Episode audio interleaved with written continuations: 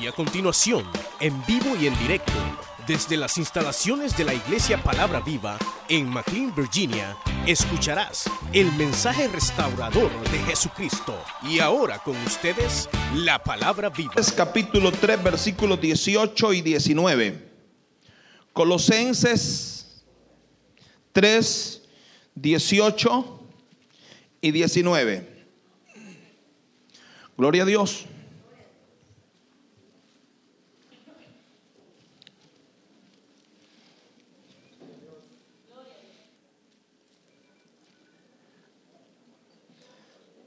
Colosenses 3:18. Estamos en el Nuevo Testamento, cartas del apóstol Pablo. Y vamos a ver cómo mantener hogares estables. Es una palabra que de alguna manera la, estamos necesitando cada día. ¿Estamos listos? Casadas, están sujetas a vuestros maridos como conviene en el Señor. Maridos, amad a vuestras mujeres y no seáis ásperos con ella. Y dice el proverbio, y le voy a leer un pasaje más, Proverbio 14.1. La mujer sabia edifica su casa, mas la necia con sus manos la derriba. Padre, te damos gracias. En este momento, Señor amado, estoy muy feliz de poder tener esta oportunidad de compartir con mis hermanos esta preciosa palabra. Señor, queremos que seas tú hablando, Espíritu Santo, llevando a la mente, al corazón, a cada uno de mis hermanos y hermanas en esta mañana esta palabra. Oh Dios, bendícenos en el nombre de Cristo Jesús, que tu bendición sea enorme, que tu bendición sea grande, Señor, sobre nuestras vidas. En el nombre de Cristo Jesús, nuestro Señor. Y el pueblo del Señor dice, amén. Tome su asiento y vamos a empezar a compartir en esta mañana la palabra del Señor. ¿Cómo mantener hogares estables? Pues creo que es, es, es hermanos, eh, todo deseo de una pareja cuando se casa, eh, hermanos, estabilizar su matrimonio, estabilizar su hogar, tener estabilidad, pasarla bien, vivir bien. Pero de repente, hermanos, empiezan a dar los problemitas, las crisis, los, los roces dentro del matrimonio. Eh, empezamos a tener, digo empezamos porque usted piensa que porque uno es pastor no tiene dificultades en el matrimonio, se equivocó. También soy de carne y hueso, no más que no, no, no llevo el problema mucho más allá, lo traigo más para acá, mejor. El problema trato, hermanos, de, minimizarlo. Amén. Eh, ¿Cómo mantener hogares estables? El pasaje que hemos leído dice, casadas, un llamado a las mujeres, casadas, están sujetas a vuestros maridos como conviene en el Señor. Dios está hablando a la mujer y el llamado de Dios a la mujer es a la sujeción. Se dice que la mujer es más fácil de faltarle el respeto al marido que el marido a la mujer. Pero luego le dice al marido, maridos, amad a vuestras mujeres porque se cree que el marido es más duro para amar. Y por eso el llamado de Dios, tanto a la mujer como al hombre, a la mujer le hace el llamado al respeto y al hombre le hace un llamado al amor. Porque la mujer es más sensible para amar, pero el hombre es más duro para amar. Y es aquí donde Dios hace un llamado a los hombres y a los esposos y les dice, maridos, amad a vuestras mujeres y no seáis ásperos con ella. Mire, qué, qué, qué palabra esta, ¿verdad? Que de repente los maridos están hablando de una manera áspera. Y ya te lo dije, yo aquí mando. Y el hombre que grita en la casa no manda. Está comprobado, eso está comprobado.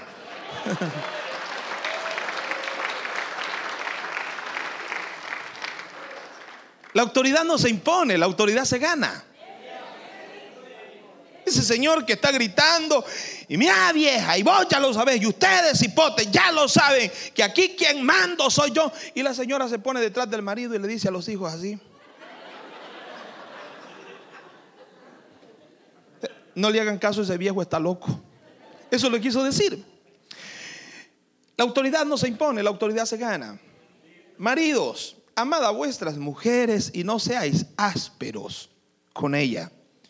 Luego el proverbio que leímos dice, la mujer sabia edifica su casa.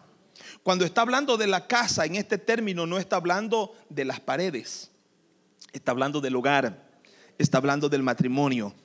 La mujer sabia edifica su casa. Hay cosas, hermanas, que quizás usted las debe de decir, pero quizás si las dice va a causar daño y va a causar problemas. No las diga, quédese. Porque la mujer sabia edifica la casa.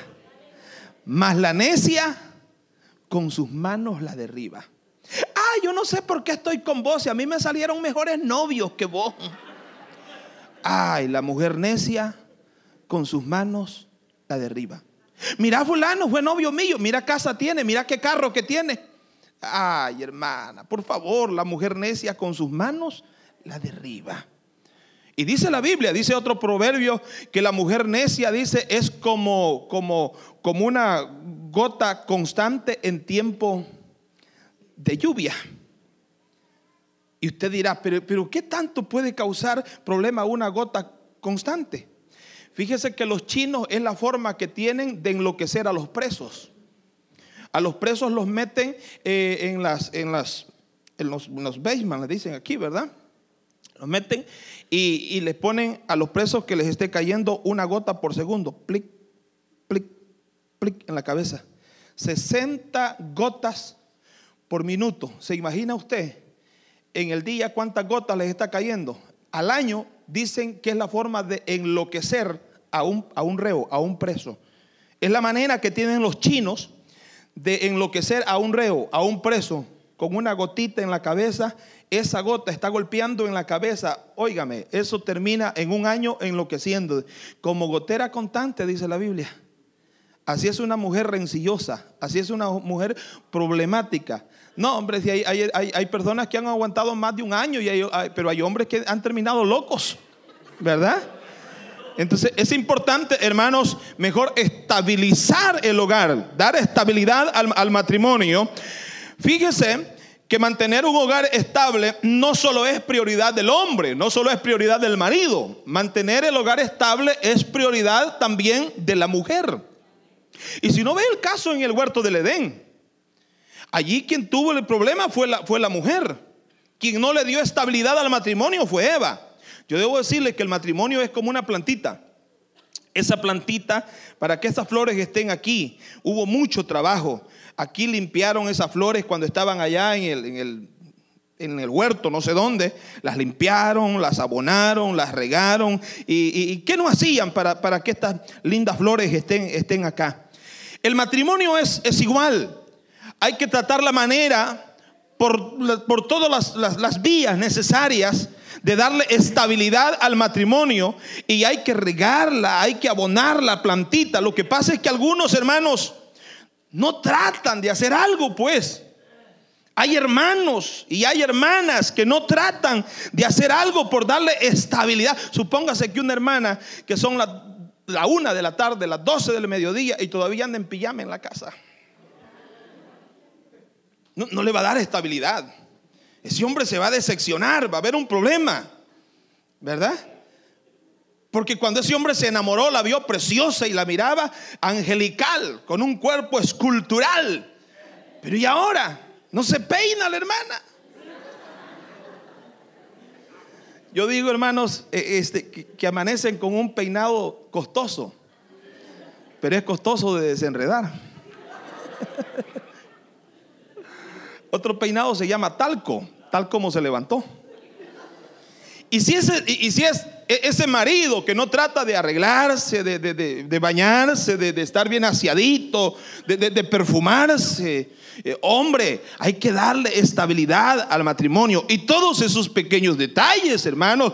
Por ejemplo, hermano, yo, ya mejor agacho la cabeza porque no sé quién puede andar con, barba grande, ¿verdad? Porque de repente la, gran barba va y así quiere que, que, la señora lo soporte y le pasa en la cara. No, hermano, por favor, si esa mujer es delicada, ¿verdad? Y por último, la señora no sabe si está durmiendo con el esposo o con un león. Amén. Gloria a Dios, hermano. Dele un aplauso al Señor esta mañana. Hay que darle estabilidad al matrimonio. Dije que es prioridad no solo del hombre, es prioridad también de la mujer darle estabilidad al matrimonio. Hay una mujer llamada Abigail en la Biblia. ¿Qué pasa? ¿Qué mujer? ¿Qué inteligencia? ¿Qué audacia de mujer? David le manda a pedir a Nabal, el esposo de Abigail, le manda a pedir unas ovejitas porque le ha cuidado el ganado a Nabal por mucho tiempo. Y David le dice, regálame unos animalitos que me los quiero comer con mis, con mis soldados. Y Nabal le salió bravísimo. ¿Y cómo que yo le voy a andar dando de comer a David y a sus hombres? Y le dijo un montón de cosas. Un siervo fue y le dijo a Abigail, fíjese que David le mandó a pedir unas ovejitas a Nabal y Nabal le salió así y le dijo así, así, así. Dijo Abigail, este individuo no supo lo que hizo. Ya va a venir David enojadísimo y lo va a matar. Ella, con, porque la mujer es... Hermano, discúlpeme, yo no sé si usted sabía que las mujeres son más inteligentes que los hombres. Qué contentas están las hermanas. Le voy a explicar. La mujer no es que tenga un sexto sentido. Eso, eso del sexto sentido en las mujeres, eso es mentira. Se ha comprobado, hermanos, que a la mujer le funciona más el lado izquierdo del cerebro. Y el lado izquierdo del cerebro es más inteligente es más perdonador, capta más rápido, pero capta más rápido. Y el del lado de los hombres es el derecho, el que nos funciona más a los hombres. Eh, retiene menos, es menos perceptivo. De verdad. Bueno, Dios nos hizo así. Y la mujer no es que tenga un sexto sentido. Hágale a una mujer así y ella se imaginó mil cosas. Que una mujer me haga así a mí y yo digo, le cayó basura en el ojo. Amén. Entonces, eh, eso es lo que sucede. La mujer no es que tenga un sexto sentido, se, dice y se ha comprobado en que la mujer le funciona más el lado izquierdo de su cerebro que tiene una capacidad. Y, mire, Fíjese que a veces yo me, busco a vestir y digo, voy para el culto y me dice mi esposa, y esa ropa no fue la que llevó hace un mes y como ella se acuerda y yo no me acuerdo. Tienen una capacidad para retener. A veces voy a un evento y me dicen, no hombre, si esa misma ropa llevó a ese evento en la vez pasada, no la lleve esta otra. O sea, una capacidad. ¿Te fijaste con qué ropa andaba la hermana o el hermano aquel día? Yo no me fijo en nada, hermano. Pero ellas tienen una audacia y una capacidad. Eh, Abigail dijo, no, aquí ya se metió en problemas naval. Yo voy a ir, dice Abigail. Yo voy a preparar pan, voy a preparar queso, cuajada, crema y, hizo un gran montón de cosas. Enalbardó unas o ensilló unas, unas mulas y fue al encuentro de ya cabalitos y hermanos. Si las mujeres casi, casi siempre, y esa es la palabra que nos duele, te lo dije. Te lo dije. Y a veces por nuestro ego, por nuestro orgullo, no aceptamos esa palabra, te lo dije, porque siempre nos dicen y nos están profetizando. David viene en contra de Nabal. Cuando sale, hermanos, esa mujer llamada Abigail, esposa de Nabal, al encuentro le dice, no se enoje mi señor, no le ponga cuidado a las palabras de mi esposo, aquí le traigo. Y le llevaba pan, le llevaba queso, le llevaba crema, le llevaba cuajada, le llevaba de todo y aquí le traigo. Se le bajó el furor a David, porque la blanda respuesta quita la ira, mas la respuesta áspera hace subir el furor. Amén. Y así en la Biblia encontramos a muchas mujeres que tomaron protagonismo para darle estabilidad al matrimonio. Así como hubieron mujeres que, eh, hermanos, hicieron problemas, de problemas en su matrimonio, como el caso de Eva. Pero encontramos, hermanos, a, esa mujer sabia, que dice proverbio, a, esa, a esa, mujer eh, inteligente, mujer virtuosa. ¿Quién la hallará? La mujer virtuosa, las características de esa mujer, fíjese que el marido era conocido en las plazas o en la calle por la mujer. Su marido es conocido porque por la calidad de mujer que tenía. Porque aquí el marido puede, puede ser conocido o por la buena mujer que tiene o por la mala mujer que tiene. ¿Verdad? Pero en este caso de esta mujer virtuosa, el marido era reconocido por todo por la clase de mujer que tenía. Una mujer trabajadora, una mujer laboriosa, una mujer comprensiva, una mujer que eh, eh, trabajaba con sus manos, tejía con sus manos, una mujer que vestía a sus hijos, daba de comer a sus hijos, daba ración a sus criadas, una mujer que compraba las viñas, una mujer que era de negocio, una mujer que, que no estaba mantenida, sino que era una mujer que trabajaba y aportaba para, para, para el hogar. Dale gloria a Dios. Entonces, a través de la Biblia encontramos que muchas mujeres le dieron estabilidad al hogar. Es decir, no solo es una responsabilidad del esposo darle estabilidad al matrimonio, sino que también es responsabilidad de las mujeres. Vamos a ver algunas cosas cómo mantener hogares estables. Número uno, entrone a Dios en su hogar. Amén. Según ustedes, ¿quién debe de mandar en la casa? ¿El hombre o la mujer? Debe de ser Dios. Ni el hombre ni la mujer. Si ahorita tenemos un problema, hermanos, en la sociedad que no manda ni el hombre ni la mujer, sino los hipotes. Ese es el problema que tenemos en esta sociedad. Y vea cuando salen a comer. Ay, dice la señora, yo quiero ir al chino. Y el marido quiere ir al, al Reloster. No, los McDonald's. Eh, y terminan comiendo en el McDonald's porque ellos mandan. Ellos mandan. Y si no vea, ¿qué quieren escuchar en la casa? ¿Verdad? A veces por, por, lo, general, lo ya que pasamos de los 40 queremos esa música de cuerda, esa música de adoración, esa música bonita, hermano, bonita. Y, a veces queremos escuchar, eh, la hermana quiere escuchar esa música de adoración. A veces por lo general los hombres queremos escuchar esa música ranchera, pero los hipotes quieren escuchar ese reggaetón.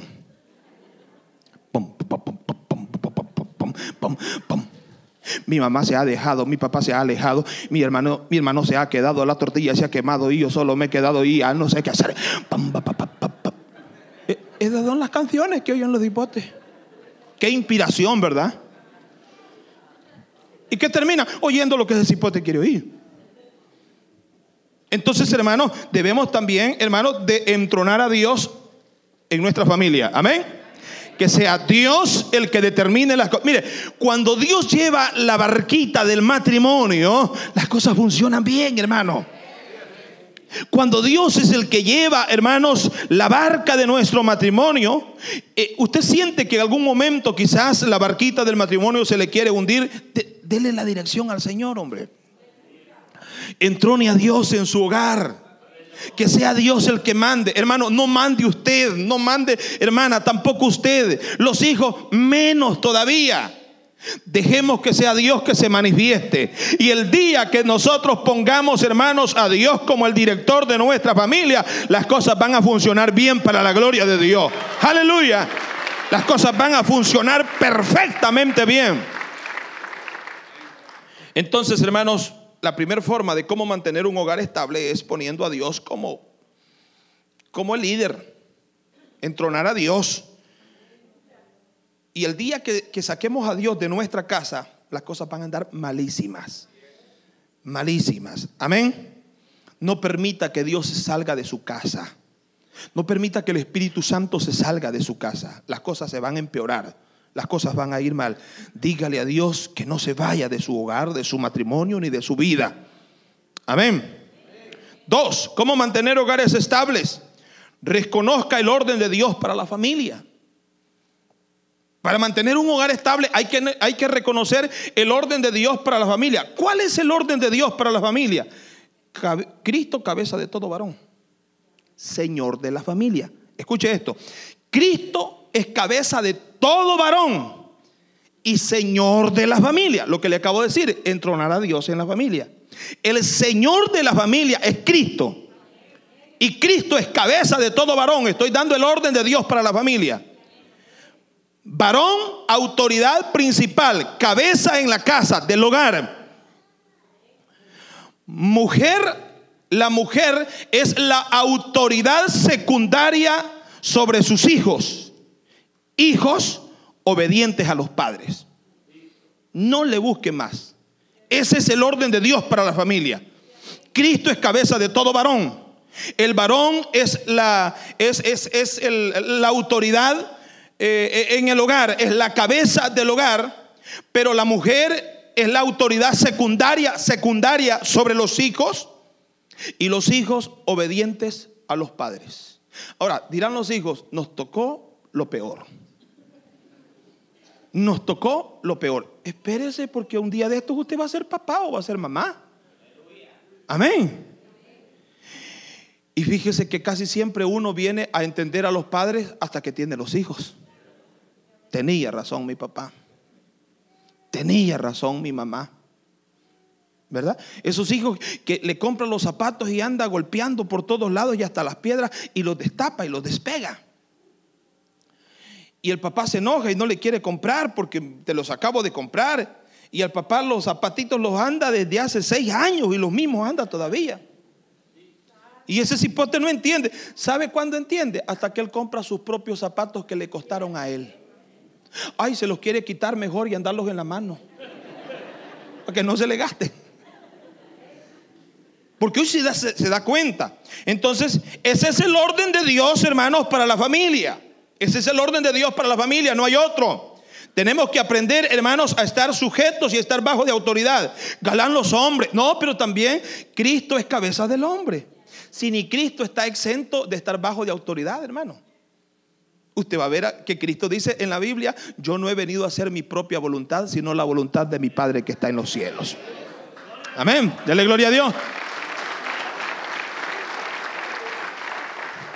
Padre, si es posible que pase de mí esta copa, pero que no se haga como yo quiero, sino como tú. Amén. Entonces, aquí hay que aprender a estar bajo de autoridad. Saber, hermanos, el área donde nosotros nos tenemos que mover como autoridad, pero saber, hermanos, que hay un momento que nosotros estamos bajo de autoridad, pero que tenemos autoridad sobre nosotros también. Así es, cuando se respetan los principios de autoridad en la familia, vivimos bien. Pero cuando no se respetan los principios de autoridad, hermanos, en la familia, la pasamos mal. Ahora, la situación de hoy en día, hermanos, nuestra sociedad está patas arriba, hermano. De verdad. Porque hay una soberbia, hermanos, en los hijos. Y hay unos principios de rebeldía enorme. Tremendo. Niñitas de 13 años que ya se quieren ir, que ya, ay, yo no aguanto esta señora anticuada, cuadrada. Usted como no sabe. Usted consiguió su novio allá detrás del Seibo y yo lo conocí, yo conseguí mi novio, dice la cipotilla, por el Facebook. Pero esa señora redonda cuadrada tiene todita la razón. Y dirá esa niña, pero mire mamá, ¿y usted qué me va a decir si tiene dos hijos de uno y tiene otro de otro y otro de otro? Por el mismo tanto. Ella ya pasó una mala experiencia y no quiere que le vaya mal. Amén. No quiere que le vaya mal, pero de repente ella está queriendo hacer sus caprichitos y confrontando a la mamá si esa señora le ha ido mal. Por eso está aconsejando a esa hija que, que la piense bien, que se fije bien, porque no quiere que le vaya mal. Pero cuando nosotros violamos los principios de autoridad, ahí viene después con los dientes en la mano. Que Chepe Toño ya no me quiere. Y viene con su maletita de ropa y su niñito en la mano y ya trae otro. Ahora sí entiendo, mamá, lo que me decías. Qué rato se lo, se lo estaban diciendo y ahora vino a entender muy tarde. Amén. Entonces, hermanos, para mantener hogares estables se necesita reconocer el orden de Dios para la familia. Número tres, enseñe la palabra de Dios a la familia quiere mantener una familia, un hogar también estable, enséñela, eduquemos a nuestros hijos con la palabra de Dios. Oye Israel, Jehová nuestro Dios, Jehová uno es. Amarás a Jehová tu Dios con toda tu mente, con toda tu corazón. Y estas palabras que yo te mando hoy, las repetirás a tus hijos y hablarás de ella estando en tu casa, al acostarte, cuando te levantes, la pondrás como señal entre tu frente, en las manos, en los, en los postes de tu casa, en las puertas. Había una palabra que se, eh, se escribía en la frente de los hipotes, en la mano, que era santidad a Jehová. ¿Quiera usted ahora ponerle un cordón al hipote que diga santidad a Jehová o aquí en la frente? No, ellos quieren MS. ¿Verdad? Esa es la generación. Esa es el tipo de generación. Pero hay que enseñarles la palabra. Hay que enseñarles a orar. Hay que enseñarles a tener devocional. Hay que enseñarles a leer la Biblia.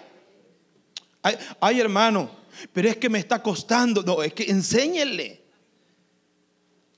Ya mis hijos, el primero tiene 23, el otro 18 y la niña de 9, pero cada día, y ahí les estoy repitiendo, si ustedes no quieren hacer como yo digo en esta casa, ni obedecer a Dios, ni obedecerme a mí, eh, no hay problema, ahí está la puerta, usted se puede ir. Pero si usted quiere estar bajo este techo, tener cobija, tener comida, tener medicina, tener todas las prestaciones, usted tiene que obedecer a Dios. Usted tiene que obedecer a Dios.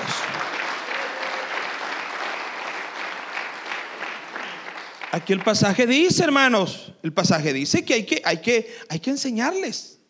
Hay que contarles los testimonios, hay que hablarles de la gran... No se queje porque muchas veces lo que hacemos es quejarnos y cometemos un gran error. Ay, yo ya no quiero ir a la iglesia. Ay, que el pastor, qué barbaridad. Ay, que el anciano. Ay, que el, que el líder de célula. Ay, que no sé qué, que la hermana fulana. Hermano, y los hijos están oyendo. Cuando usted los invita a la iglesia y no es usted que se está quejando. ¿O me quiere llevar a mí? No, tenga cuidado, hermanos. Tengamos cuidado. Usted no se imagina lo que pasa. Amén. Dele gloria a Dios, hermano.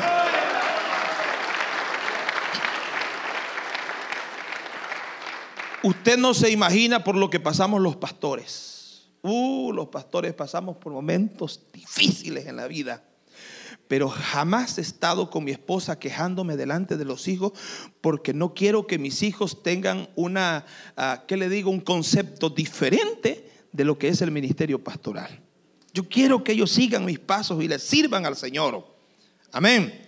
Yo no puedo, es más, yo les digo a ellos que tienen que ser temerosos de Dios, respetar a la iglesia. Les digo yo, Dios nos ha dado un ministerio, de eso vivimos nosotros, de ese ministerio. Dios nos ha honrado. Acabamos, hermanos, el 2 de este, de este mes de julio, la iglesia tomó a bien, hermanos, hacernos una fiesta de celebración por 25 años de ministerio pastoral en la misma iglesia.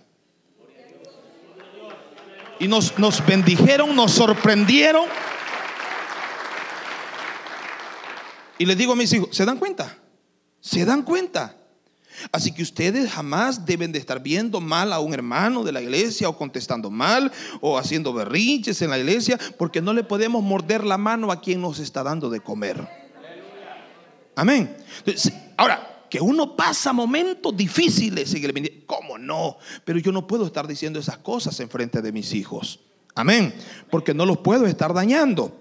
Entonces, hermanos, estamos, estamos viendo eh, que hay que enseñar la palabra de Dios a los hijos. Hay que hacerlo. Lo único que usted se puede llevar al cielo, hermanos, ¿sabía que es lo único que usted se puede llevar para el cielo? Es su familia. Que un buen carro, porque muchas veces nos preocupamos tanto por el carro. Ese se va a quedar. Ese se va a quedar. La casa se va a quedar. La cuenta del banco se va a quedar. Las propiedades se van a quedar.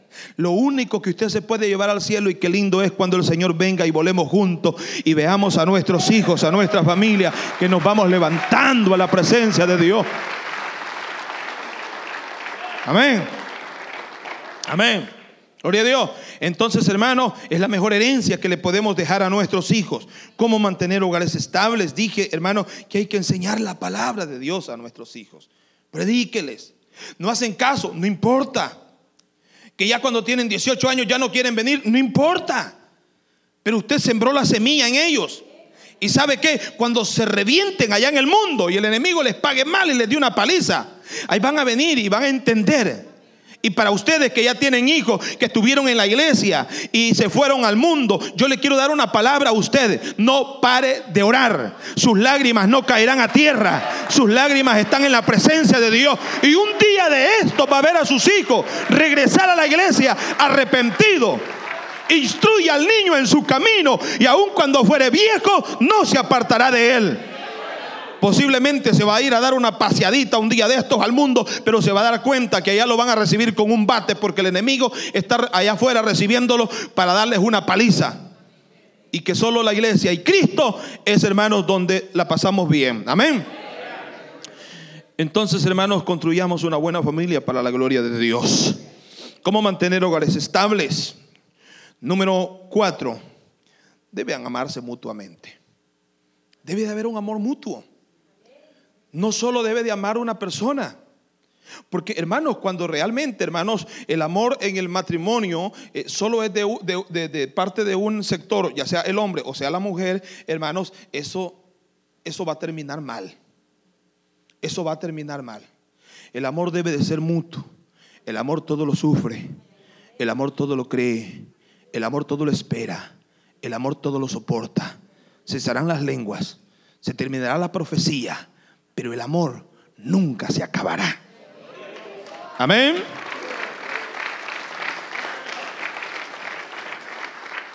Jovencitos, jovencitos, jovencitas, esta mañana, vean bien las cosas. Deben de casarse con una persona de que tenga la misma medida de amor para ustedes. Porque de repente hay jovencitas que no saben discernir los mensajes subliminales que mandan los muchachos mira, fulana, no sabes cuánto te quiero. Y no te imaginas que ya pensé bien y sos la persona que me puedes hacer feliz.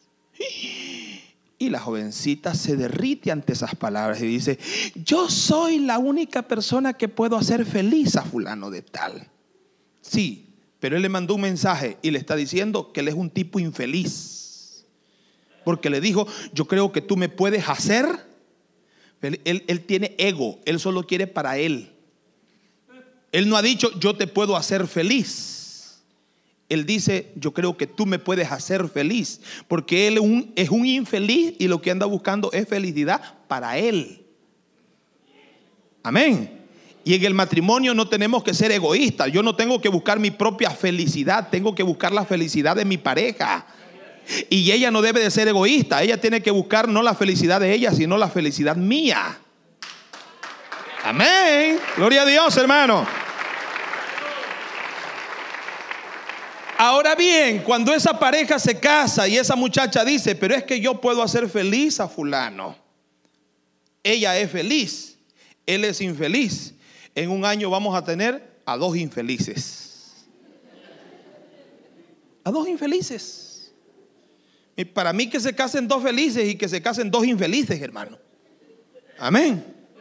Pero que se case un feliz con un, con un infeliz, no, hermanos, ahí, ahí no va la situación. Y por eso hay que verlo, hay que verlo con tiempo. Y hago un llamado a los jóvenes en esta mañana. Y siempre he dicho a los jóvenes, jóvenes, antes de casarse, abran bien los ojos. Ábranlos bien. Y una vez casado, ciérrenlos. Ciérrenlos. Ya no tiene que tener ojos para otra persona. Amén. Ciérrenlos. Antes de casarse, ábralos bien. Y una vez se casó, ciérrenlos. Sí, porque de repente he visto hermanos que no han cerrado los ojos. Ven pasar una cipota ahí. Y los ojos se le ponen como que son dos coras nuevas. no, ya tiene que tener cerrados los ojos y tiene que tenerlos abiertos para su pareja. Amén. El matrimonio, hermanos, y la familia es la base de la sociedad. Es la base de la iglesia. Satanás está golpeando a la familia porque sabe que una vez, hermanos, que desintegre a la familia, está desintegrando la iglesia. Y debo decir que buenos miembros de la familia son buenos miembros en la iglesia. Malos miembros de la familia, malos miembros en la iglesia. No puede ser mal miembro de la familia y buen miembro en la iglesia. Eso es paradójico. Eso no puede existir. Así que tenemos que aprender a construir buenas familias para tener una buena iglesia. ¿Cómo mantener hogares estables? Le dije que debe de, mantener o amarse mutuamente. Cinco, debe haber fidelidad mutua. Fidelidad. Es una de las cosas que está dañando tanto a los matrimonios, incluso a la iglesia, porque nunca antes yo había visto tanta infidelidad, incluso dentro de la iglesia, como en esta época. Terrible. Y los medios, hermanos, de comunicación y las redes sociales han venido a impactar de una manera negativa enormemente a la iglesia. Le puedo predicar un tema sobre las redes sociales en otra ocasión y cómo han impactado, cómo han dañado a la iglesia. Y ahora se está haciendo más fácil. Con esto no quiero decir que el hombre no ha sido infiel y la mujer no ha sido infiel. ¿Cómo no? Desde miles de años. El hombre y la mujer han sido infieles, pero ahora las redes y los medios de comunicación se han prestado de una manera tan grande para facilitar el pecado en la iglesia. En la iglesia. Y es ahí, hermanos, donde debemos de tener cuidado y debe de haber, para mantener un hogar estable, debe haber fidelidad mutua. Amén. No, que yo puedo tener otra mujer. hay machismo. Y hay hombres que creen que ellos pueden tener una su aventura por allá y que la mujer tiene que estar quieta y tiene que estar sujeta. Ah, pues sí. Ese es machismo. ¿Verdad? Me gustaría que él estuviera sujeto y que la mujer también tuviera su aventura. A ver qué va a sentir. Si la mujer, hermano, del hombre no difiere en nada, sino en el sexo. De allí y en la inteligencia que le dije también, ¿verdad? De allí, hermanos, sentimientos tiene el hombre, sentimientos tiene la mujer. ¿verdad? Ojos tiene el hombre, ojos tiene la mujer. O sea, en nada más difiere una mujer del hombre que, hermanos, en el sexo. Y eso es importante que lo aprendamos porque muchas veces, hermanos, con el machismo latinoamericano que, que, venimos, hermanos, queremos imponer cosas en el matrimonio y estamos dañando los sentimientos de las esposas. Amén. Debe de haber fidelidad mutua, aguardarse para el Señor. Amén. Gloria a Dios. Antes, hermanos, hablar de fidelidad parece que era un tema nomás de iglesia. Ahora hablar de fidelidad a donde quiera. Donde quiera, usted va a pasar una consulta, le hablan de fidelidad, le dan una charla primero. Yo veo allá en nuestro país, El Salvador, una persona a sacarse una muela va, ¿verdad? Pero, pero le dan una charla sobre la fidelidad, que tiene que aprender a ser fiel, que el SIDA es real, que esto y lo otro. Y, le dan un montón de consejería. Ah, pues sí. Y antes hasta nos criticaban y nos hacían chistes que solo los evangélicos hablamos de fidelidad. No, ahora hablar de fidelidad es un tema de todos lados, hermanos. Amén. Necesitamos ser fiel a Dios, ser íntegros en nuestra pareja y eso va a ayudarnos a mantener hogares estables. Amén.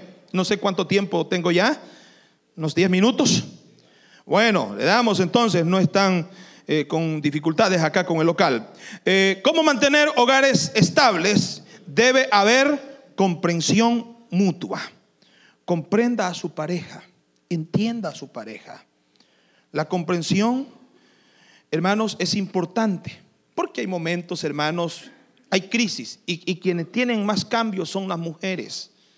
Quienes tienen más cambios en su cuerpo físico son las mujeres. Y debe de haber, hermanos, comprensión. Una por ejemplo, una mujer con su periodo es una mujer que anda en un estado tan delicado, donde se le debe de tratar de una manera muy especial. Una mujer que está en su periodo de, menopausia es una mujer que está en, un, en, una situación bien difícil, según los expertos. Y es ahí donde, supóngase usted y un hombre que la está tratando mal, que le grita, que es violento. Ya no digamos si la golpea, hombre. Por el amor de Dios. Si alguien le ha pegado a su mujer, véngase conmigo y se va a dar cuenta que es pelear con un hombre. Ah, no, hombre, por el amor de Dios, golpear a una mujer. Amén. A ver si no me linchan un par de hermanos allá a la salida. De verdad, entonces hermanos, debe de haber, decíamos hermanos, comprensión comprensión. Debe de haber comprensión. Y cuando se comprenden, hermanos, las cosas y se saben entender, las cosas van muy bien. Van muy bien. hay comprensión mutua. ¿Se imagina usted un día allá en nuestro, en nuestro querido Santa Rosa de Lima pasó un caso? Y es que una pareja bien jóvenes trabajaron y estaban creciendo económicamente tan rápido que hicieron una fortuna. El problema fue que no pudieron este, eh, mantener esa estabilidad en la economía. Y sucedió que así como hicieron la fortuna, se les vino todo abajo. Y de un mes para otro perdieron todo. Ese hombre estaba desesperado y en su desesperación se quiso quitar la vida. La esposa había salido de la casa a hacer unas pequeñas compras ahí.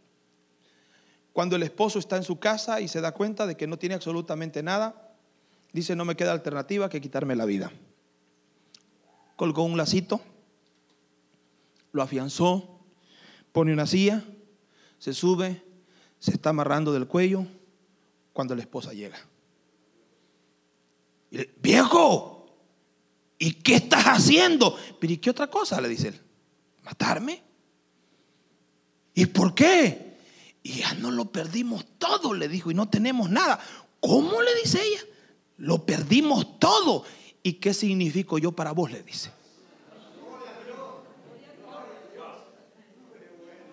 Entonces yo no soy nada para vos, le dijo. Lo perdiste todo. Y aquí no estoy yo, le dijo. ¿Cómo empezamos? Sin nada, le dijo. ¿Por qué no volvemos a empezar de nuevo y veamos la mano de Dios y nos prospera de aquí en adelante?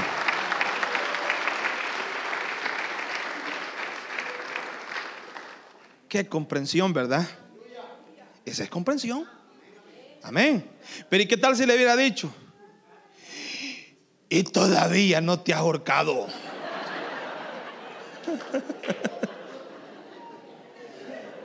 Bárbaro, si sos un inútil, ¿cómo se nos vino todo abajo? Y por tu culpa. Yo buscando la funeraria andaba allá, yo pensé que ya te habías ahorcado, viejo. Dale, dale, dale, dale. No, hermano, pero qué audacia de mujer. Qué comprensión de mujer. Amén. Entonces debe de haber comprensión mutua. Bendito Dios por esos hogares donde se comprenden. Hay comprensión. Esa señora se equivocó y en vez de echarle azúcar al arroz en leche, le echó sal. No critique. Un error cualquiera lo comete. No se lo tire, por favor, no lo haga. Tantas cosas buenas que ha hecho esa mujer, ¿por qué nunca le ha dicho y la ha felicitado? Amén. ¿Por qué no le dice, te quedó pasadito de sal el arroz? El arroz? Arreglámelo, por favor. Ahí está. Y la mujer, ¡Ah! si fue sal la que le eché. Sí, pero, pero así bien calmadito. Amén. Así bien, bien, bien despacito, bien tranquilito. No, no grite. No grite. Porque yo, yo conocí a una pareja que se, que se divorciaron solo porque a la esposa le gustaba el huevo picado con cebolla. Y él odiaba la cebolla, el marido. Sí empezó el bochinche por ahí, hermanos. El pleito por la cebolla. ¿Qué cuesta? Comprensión, hermanas. ¿Qué cuesta hacer un poquito de huevo picado sin cebolla y otro poquito con cebolla y el asunto está arreglado? Amén. O la hermana va a decir, no, pero es que a mí me gusta y así me gusta a mí. no, hermana, por favor, comprensión. A veces, hermano, las cosas bien chiquitas causan problemas bien grandes. ¿Qué dice, qué dice Salomón? Las moscas muertas hacen heder y dar mal olor al perfume del perfumista. Así es una pequeña locura en el que es eh, honorable y estimado. Una mosca muerta. Fíjese usted cómo una mosca muerta puede echar a perder cosas grandes. Ejemplo, usted se está tomando una sopa. Una mariscada, por ejemplo, que tanto me gusta. Langostas, cangrejos, camarones, con crema, una sopa, una mariscada, riquísima. Y de repente viene, cae una mosca. Y casi siempre no se quedan donde caen.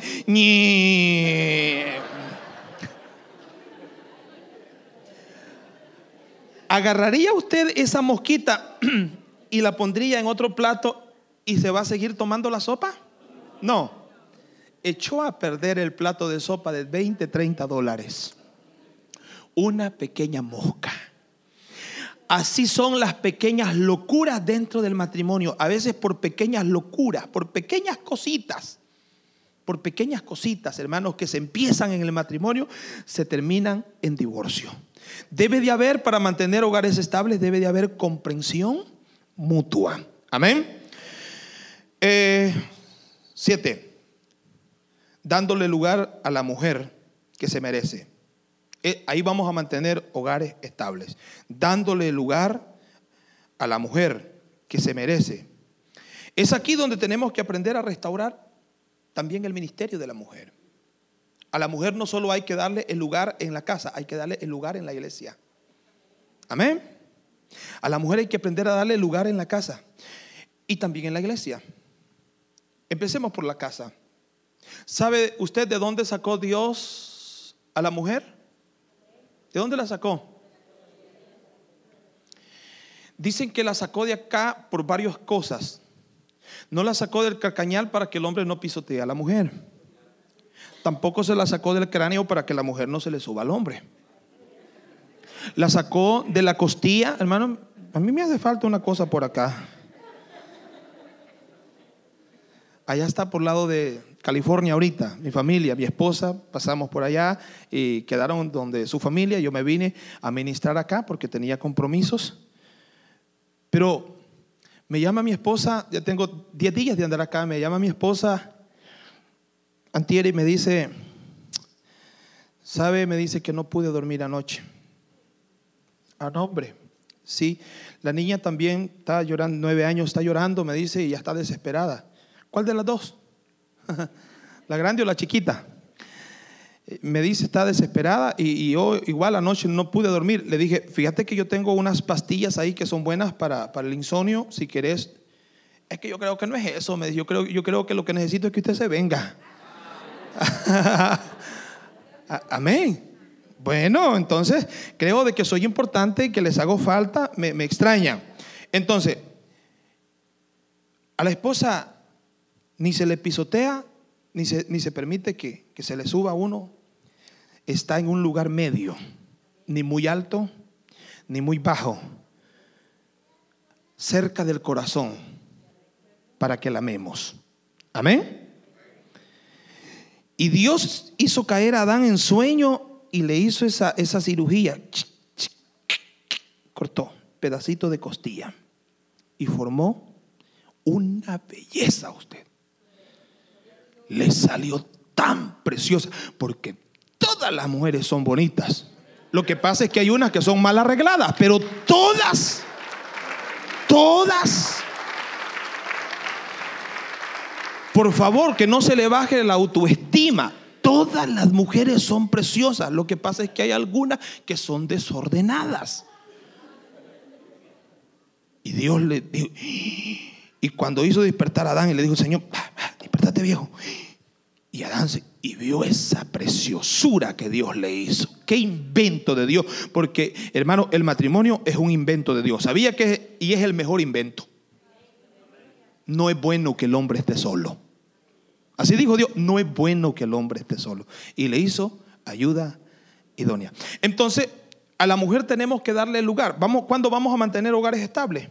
Cuando a la mujer le demos el lugar que se merece.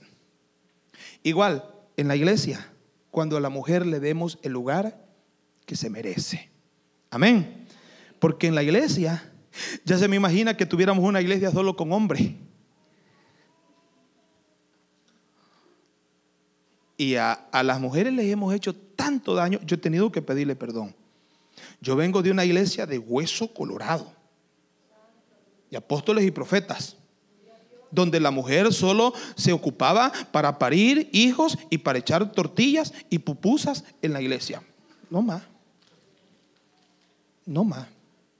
Pero la Biblia dice que la mujer debe ser maestra del bien y que se salvan engendrando hijos. ¿Cómo engendrando hijos? Pues sí, pero clínicamente la mujer no engendra, concibe. ¿Qué clase de hijos va a engendrar? Espirituales. Amén. Entonces se le debe dar. Y las mujeres tienen una potencialidad tremenda para desarrollar el ministerio. Se lo digo porque tenemos reuniones, tenemos células y tenemos la bendición de tener un equipo de mujeres, hermanos, que cuando tenemos una visión y decimos, este mes tenemos que cada célula trabajar y ganar tantas almas para Cristo por célula en este mes, siempre el sector de las mujeres, donde son líderes, terminan ganando las almas y cumpliendo el propósito que se les ha dado. Amén.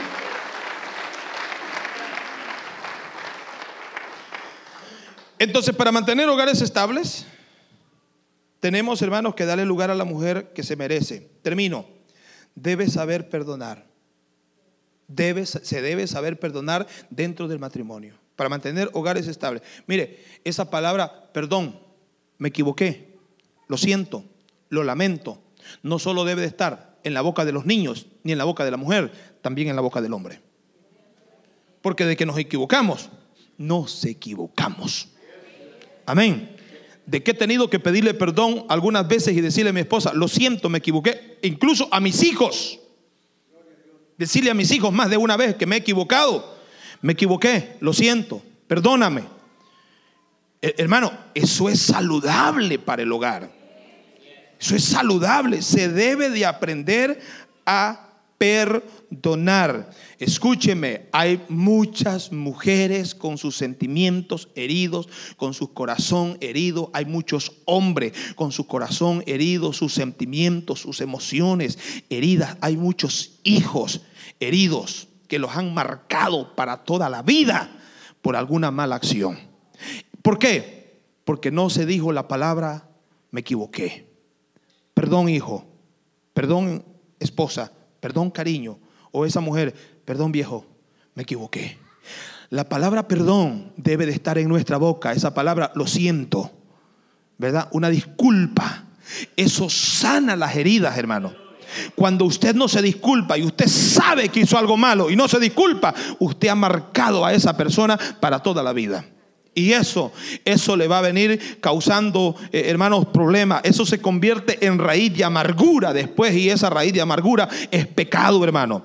Por lo tanto, debemos de ser sensibles y debemos de pedir perdón, hermanos, y debemos de aceptar ese perdón también cuando se nos pide perdón.